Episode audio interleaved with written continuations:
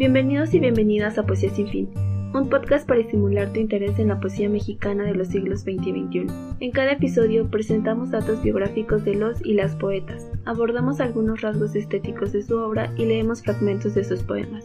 En este programa exploramos la historia de la poesía mexicana, historia de la que tú y yo formamos parte.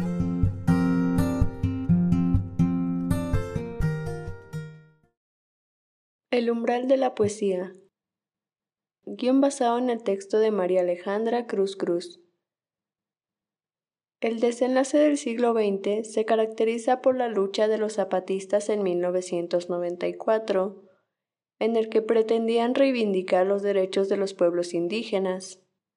El término del gobierno del PRI, quien estuvo al mando por más de siete décadas. La muerte del candidato a la presidencia Luis Donaldo Colosio la devaluación del peso mexicano y el incremento de los feminicidios, primero en Juárez, Chihuahua, luego en todo el país.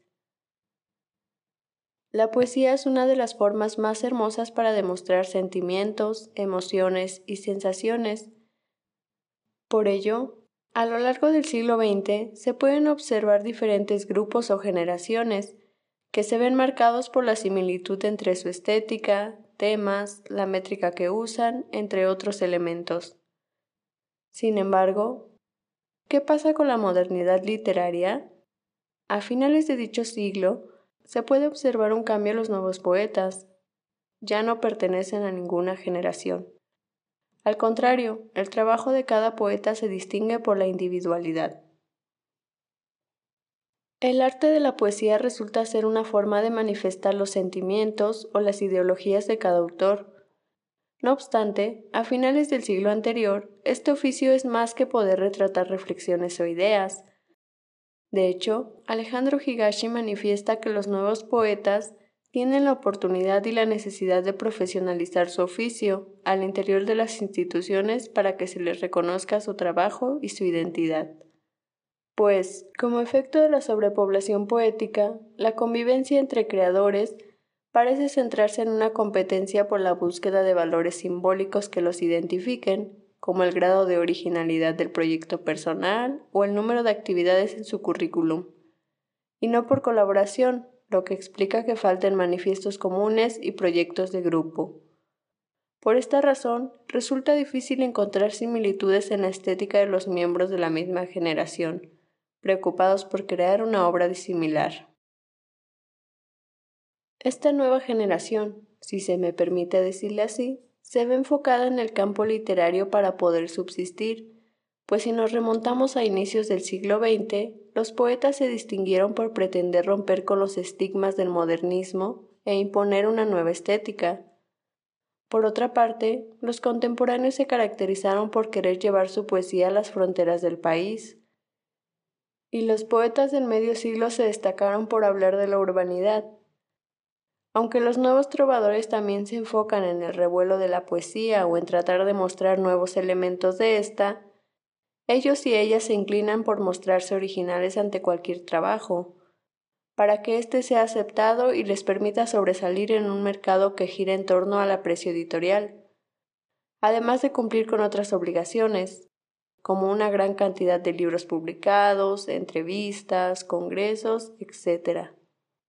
De esta manera, sus poemas ya no son visibles en periódicos, los poetas deben destacar en revistas, libros y ciclos de conferencias. Ahora bien, una de las revistas en el que se puede observar la diferencia entre los dos siglos es Paréntesis, la cual fue dirigida por Aurelio Asiain, su primer número vio la luz en diciembre de 1999. El poeta pretendía reivindicar la literatura como el núcleo de esta revista sin deslindarse de la crítica. No obstante, la revista llegó a su fin tras la falta de lectores. De acuerdo con José María Espinaza, esta tragedia se vincula con la sobrecarga de trabajo de los poetas, la literatura mexicana ya no respondía a una actividad de grupo, colectiva, pues los escritores que llamaban la atención eran, en buena medida, absorbidos como fuerza laboral en las publicaciones ya existentes.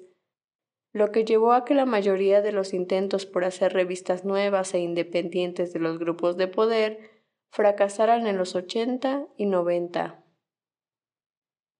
En un mundo centrado en el capitalismo, los nuevos poetas se distinguen por su individualidad, no por su trabajo en equipo.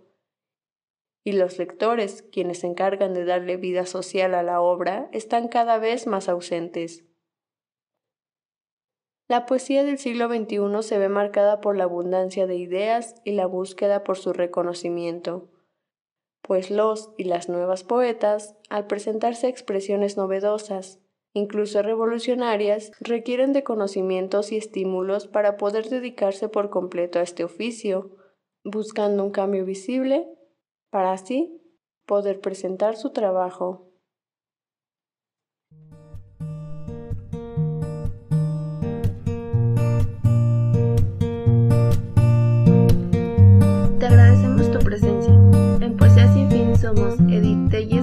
García, Jessica Sarabia y Julián Díaz, con producción de Mauricio del Olmo y coordinación de Alondra Sánchez.